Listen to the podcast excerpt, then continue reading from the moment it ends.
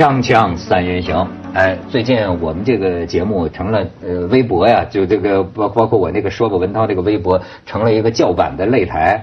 我觉得这种此风不可长，你知道吗？就会把我们推入万劫不复的深渊。因为现在整天底下都是说，哎，聊城敢不敢谈？对吧？或者说这个什么啊，《人民的名义》敢不敢谈？然后什么香港特什么选特首敢不敢谈？全是这个。最近说了一个，哎，说这个上海史诗级对骂敢不敢谈？问题是每一次人家叫板，你都答应嘛？重点在这里是吧？哎，咱们全心全意为人民服务嘛，像达康书记一样。也好，应观众要求，我们向刘德华、向张学友点啊，对吧？你随你点唱，呃，都都唱，反正讲来讲去，唱来唱去都是那几几首歌，对吧？哎，不一定。今天这首歌你都听不懂，我也听不懂，只有徐老师听得懂。这个说实话，徐老师就说这件事儿，他们给我发一个视频，我觉得小题大做，什么史诗级对骂。甚至呢，我没觉得这个，我就是我听啊，我就看字幕啊，我觉得这是女的说话不怎么脏啊。后来他们有人跟我说说钢笔杨子什么意思，我真不知道钢笔杨子什么意思啊。所以是不是个特粗的话？因为除了这话之外，我没觉得有什么太脏。刚呢，刚呢？是讲傻，就是港啊。啊，比呢是是那个逼。哦，比他。养子呢，就是那个逼养的儿子。哦哦哦，那可是够脏的，对不对？我就听见他讲一个什么港驴，港驴，我就是他骂香港人，骂香港人，骂港驴，这个特别要澄清一下，这个特别要澄清一话，这是在上海非常常用的一句话。这驴呢是男性生殖器，港呢？是我们河北人的说法，港呢。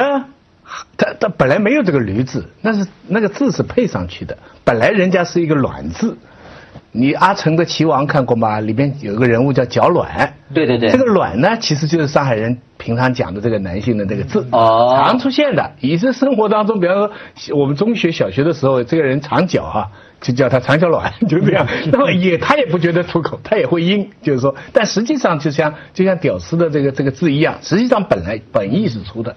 那这个。港呢，本来也是傻的意思，就是上海人讲人家傻瓜叫他港督嘛，就是这个港字，港督啊，叫傻瓜是港督啊，港督。这个呢，港英语呢，这个呢就牵涉到一九九七的问题了。嗯，就上海人平常讲人讲一个人就叫傻瓜，就叫港督。然后呢，但是那个时候不叫港人治港吗？嗯。上海话一讲呢，就是港人治港，这个很政治不正确的。他跑来以后，他说港人，我说香港人听到了要气死了。哎呦，所以这个港驴啊，在这里边两个字哈，哎呦，是跟香港一点关系都没有，真是一点关系吗？其实就是。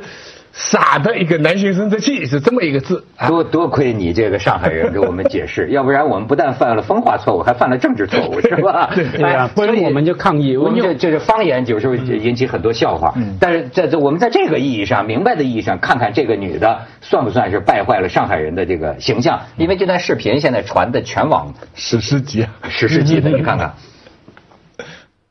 你可能是面孔呀。侬我侬讲，侬最好，侬最好，侬最好讲我注意点啊！侬侬不要骂声嘛，侬不要骂声嘛。我侬侬侬 侬开心就好。哎，我老开心啊！侬我觉着侬不开心，我觉着侬现在不开心。哟，侬开心死了，把人家嘴巴白头我讲驴开心伐？坐了还把人家嘴巴白头骂个讲驴开心伐？啊？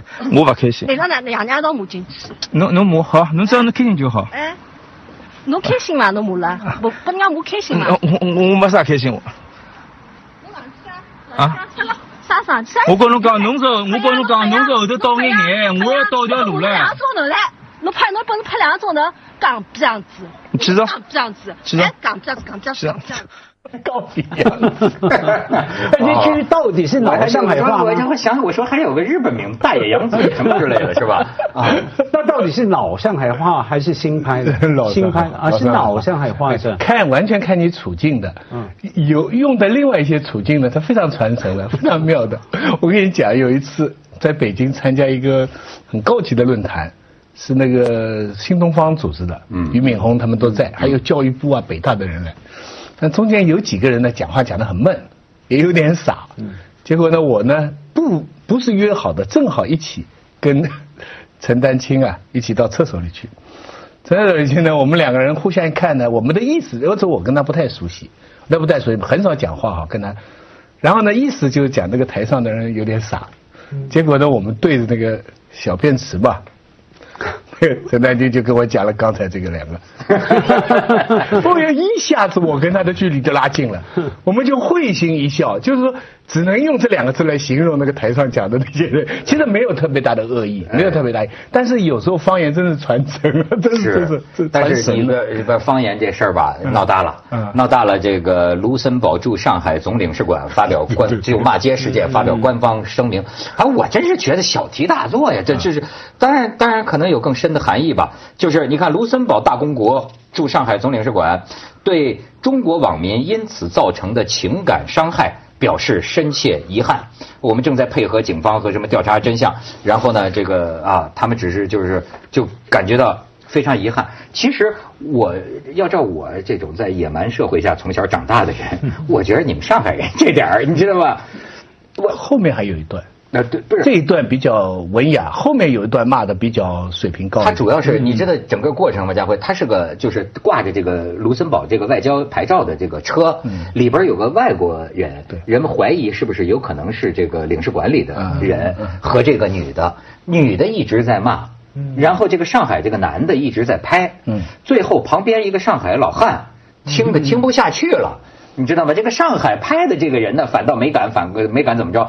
老汉下去就又把这这女的揪出来。最后这个男男那小伙子，外国这小伙子，他大概是要保护自己的那个女朋友吧，女性朋友吧，啊上来，嗯，Don't touch my girlfriend，哎，说不要碰我的女朋友，就。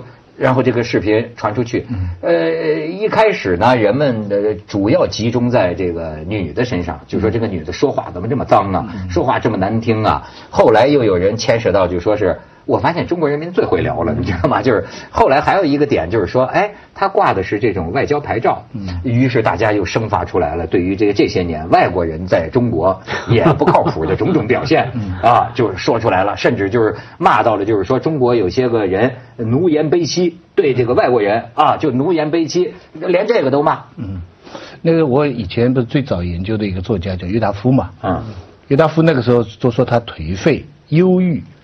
感伤，但是没有一个字叫郁闷的。郁闷原来是一个最近年出现的新的词，所以我后来最近才写书的时候，我就说什么叫郁闷？郁闷就是郁达夫的苦闷。什么叫郁达夫的苦闷呢？它就两个点，一个是民族，一个是性。你看郁达夫的小说就是要么被外国人看不起，尤其是被日本人看不起；要么就是被女人看不起，女人不理他。所以我拟了一个书名叫《民族一点，性一点，郁闷》。读起来叫民族性郁闷，就是说中国知识分子的两种苦恼，一种叫忧国忧民，这是郁闷；不是，一种是性，就是在网上，你只要牵涉到民族，牵涉到性，就是热点，加在一起就加倍热点。这次的事情再次验证了我这个观察，真的，如果只是两个上海人或者跟一个外地人这么吵，这不会上升到这么多人看，哎，因为有一个外国人在旁边看。他从正能量的角度来讲，哎，你丧失我们中华文明礼仪啊，丢了我们中国人的脸啊，这是从正能量。负能量看，很多人就说，你这女的，你不是坐了一个男人，外国男人的做司机的车吗？哦，你神气什么？你是不是嗨了？什么什么嘛？很多人从这个角度，然后把这个女的就骂成，你知道哪个厂子来的？哎哎，你装了什么东西啊？你这个这么兴奋，等等等，那很多粗话就上去了。这个。外国人虽然在里边只是一个旁观者，可是他却是整个这个新闻的主角。所以你要这么说呀，真正值得议论的是关于这个新闻的议论的议论，对对吧？对对。哎，家辉都看评论，没有刚子东说的，就是大片里面的元素嘛。任何的拍商业电影都要好像配中药一样，对不对？要什么配什么。嗯。所以你刚说一配到民族尊严，对不对？要有个性别，还有个坐什么车，对不对？然后再来还骂我们香港人，以为骂我们香港人，你知道吗？还有一条就是还有一条就是呃，全中国人民对上海人的这个愤怒跟歧视。这个又加在里面，有的人说上海人这个里面，哎呀，这么没种啊，要我怎么啦？什么什么什么？所以这里面几个地域矛盾，而且还有是上海话。因为假如这个场景放在呃西安或者放在什么武汉，又可能不一样。因为上海嘛，魔都嘛。啊，我们一直以来，香港跟上海最互相讨厌的啊，经常说什么双城记，好像我们互相了解、喜欢，对不起。互相瞧不起的，觉得你上海人的套路，我们香港也懂。你们倒过来看也是，香港人也是这种小眉小眼的，所以那个所有元素都在那边，很难不红。这要是在西安、武汉呢，那就不是上演脱口秀了，嗯那就是肯定 全武行动作片了，那就动作片。而且，呃，你说这个琢磨这上海，我还发现呢。这个问题是有人也有人说说这个男的，你那个老在那拍，好像也不太妥当。但是呢，这个男的后来啊。他发出一大篇就解释他的这个整个行为，我觉得这个解释啊也很精彩，太精彩了。我就是说，他完全符合我作为北方人过去多少年对上海男人印象这个偏见。哎，我觉得太生动了。你看他这里边讲的，他说我为什么没有去打这个女的？我为什么没没？甚至他连恶言相向都没有。对对。哎，他才说的是你能能能开心就好，那就你开心就好。你骂我这么难听，你开心就好，你开心就好。他一直就这么讲，但实际呢，你看。他回家之后后悔的肠子都青了，知道吧？我为什么没有敢？然后呢，又为自己找出了很多理由。这个理由啊，完全符合我过去对上海人的偏见。你看，他他说，他首先，我当时想。我不想针对外国友人，对吧？考虑国际关系，对对对。所以视频里边吧，我把沪 A 黑牌的领事馆车牌呢，还马赛克了，也是新德系。他说，呃，这个这个这个，呃，对这，呃，老老，他还很擅长理解老外。他说，老外呢，其实只是想保护自己的女朋友。所以我觉得老外没有错，保护身边的女人是一个男人应该做的。那个，而且老外也保持着克制。你们看视频感觉得出来，我估计他回家不定看了一夜几十遍 这视频。然后呢，就是说事情的起因不说，反正这车碰车就是这么个事儿。就大家互不相让，就一条路。对，你看，佳慧，你知道我就是说啊。对于我自己，其实也不是真真的怂啊，只是我觉得当时他不冷静，任何沟通都解决不了问题，而且我也担心这个女的事后会不会打击报复呢？毕竟我的车上呢还有我们工作室的 logo，是吧？哎，他也知道我住在哪里了，我跟他处于一个不对等的状态哦。除非我也知道他住在哪里，除非我也可以知道他是做什么的。虽然吵架表现出我没有明显的优势，但是当时。我的内心是不是极其活跃？说实在的，我甚至想到了，如果我打发展成了流血事件之后，外交部新闻发言人的样子。锵锵三人行，广告之后见。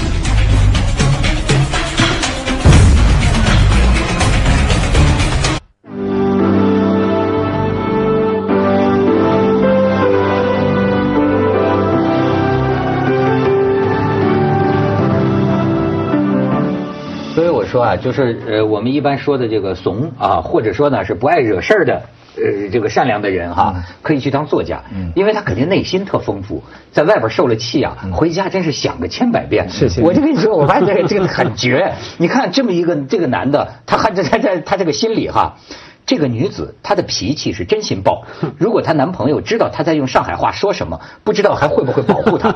万一有这个女子某天遇到一个暴脾气的大汉，她会不会受伤害？你看她管的，她又是哪里来的底气？找个老外就很了不起吗？难道她觉得身边的男人开的是领事馆的车子，天下所有的人都不敢动她了吗？这个就是后来网网民反反应最激烈的就是这一点。然后越想越气，越想越气，我一边在码字儿，又开始一边在蹬脚了。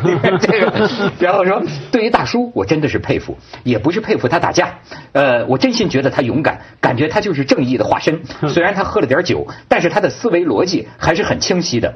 也是女子先对他骂骂咧咧，说他管闲事的。不过这段我没有录到，希望大家不要怪他。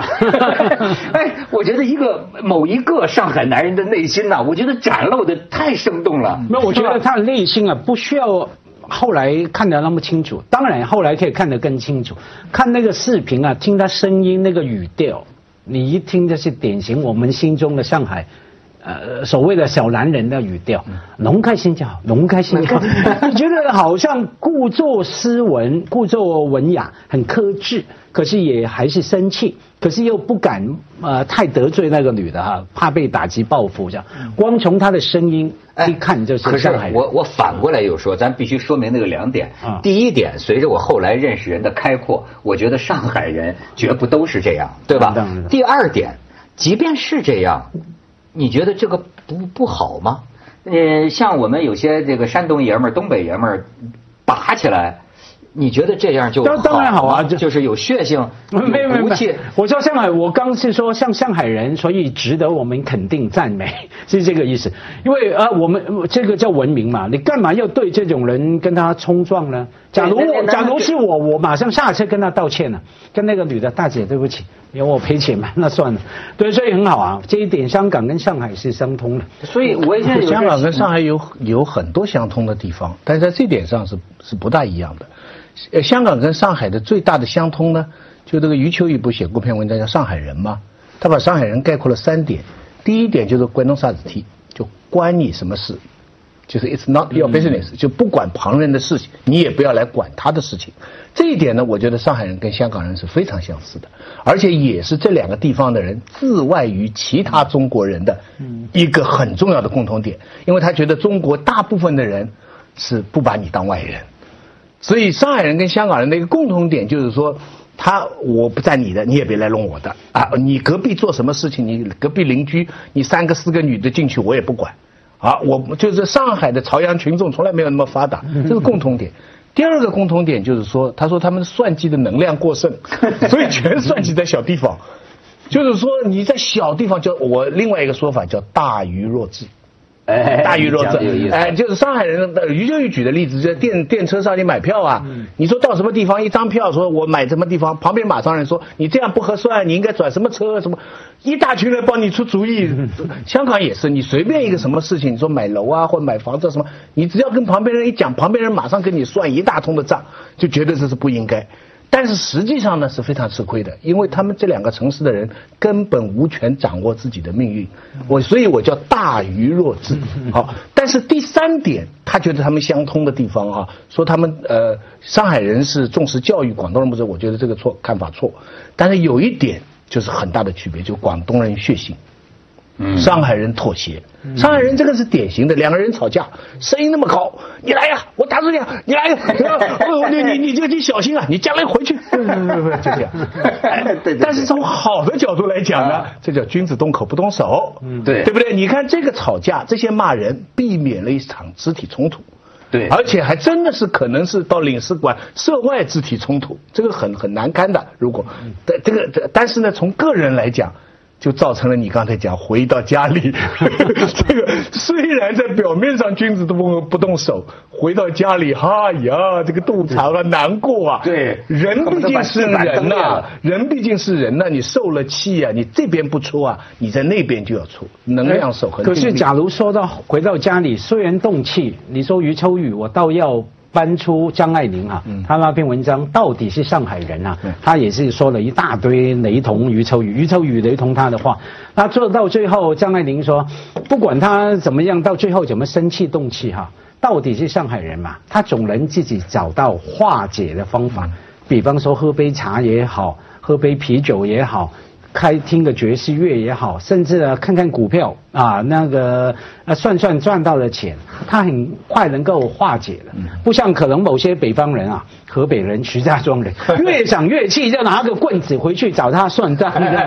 上海人很容易自得其乐哈，跟香港人也是气气完弄个幽默啊。我不我不太了解上海人啊，比方说香港人碰到这种情况哈，那到最后总是就算去谈一件很激烈的事情呢。总要加一个小幽默、小讽刺，在里面抓一个你们叫段子哈，我们叫搞 get 了哈，在里面找个梗出来，是吗？然后就把它花掉。哎，这不太不吻合我对香港人的认知。我也是，我觉得香港人都是干柴烈火，在广东人这个太太平天国的那种，东家问问候你老母能连续问候半个小时，我我我就而且很容易打起来，其实。这个没有很容易一打起来。你说的是你这个层次的香港人。我们看到新闻哈，看到所有的都当然会有打架哈。你就算是打架，香港人总是要在里面加一些。可能叫幽默，可能叫什么滑稽、诙谐的，就是好玩的事情。你看香港电影就知道了嘛。再怎么样的悲剧，什么呃不了情也好，无间道也好，总有个喜剧的角色，总有个香港人严肃不起来，认真不起来，最后一个出气口。那也许是香港人做不到的，都在电影上拍出来了。但是确实这个东西啊很有意思，就是说，呃，你我问你啊。香港人过去是这个港英殖民地啊，香港人对外国人是什么感觉？到你看他们叫叫叫拐楼，哎，某种政治正确的来讲，香港人对外国人的一些称呼最歧视是歧视的，毛老叉是吧？拐楼，但是我觉得很难说歧视啊，那是过香港广州粤语里面那种生猛啊，因为他叫起来不是充满仇恨呐，不是说洋鬼子，我不是啊。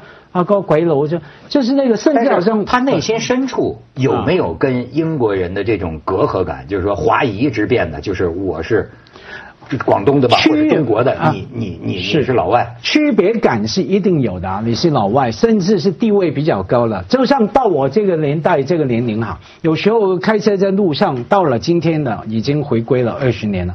走在路上，看到有些白人洋人啊，在做比较基层的工作，不晓得为什么，见过几次，我都觉得看不顺眼。咦，我从小的印象，白人都应该穿着西装啊，走在中环的，怎么会好像在旁边做泥工？当然很多南亚裔的哈，东南亚来，就是说心中还是觉得有个区别，有个他们应该比较讲权的哈，比较富有的，可是那个没有仇恨感。就算以前在殖民地长大，我们受压迫的。我我问你，呃，他们就是你们觉不觉得，就是说外国人好像代表着素养比较好，比较有有修养，比较有礼貌，代表着这些好的素质。是，我是觉得所有华人心中都有这个想法。可是香港人当有这种觉得呢，他不会仇恨，不会反讽。是真的全心全意觉得他们某个部分哈，好像走在前面，我们应该学习。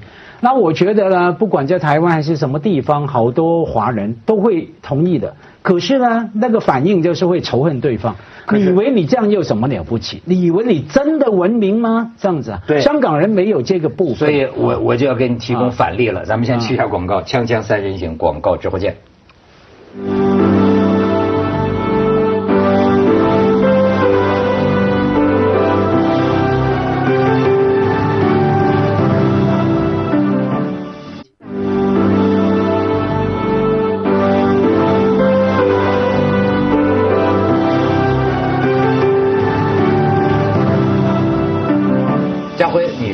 就说我们读这个男的写的，你说这男的看了会自杀？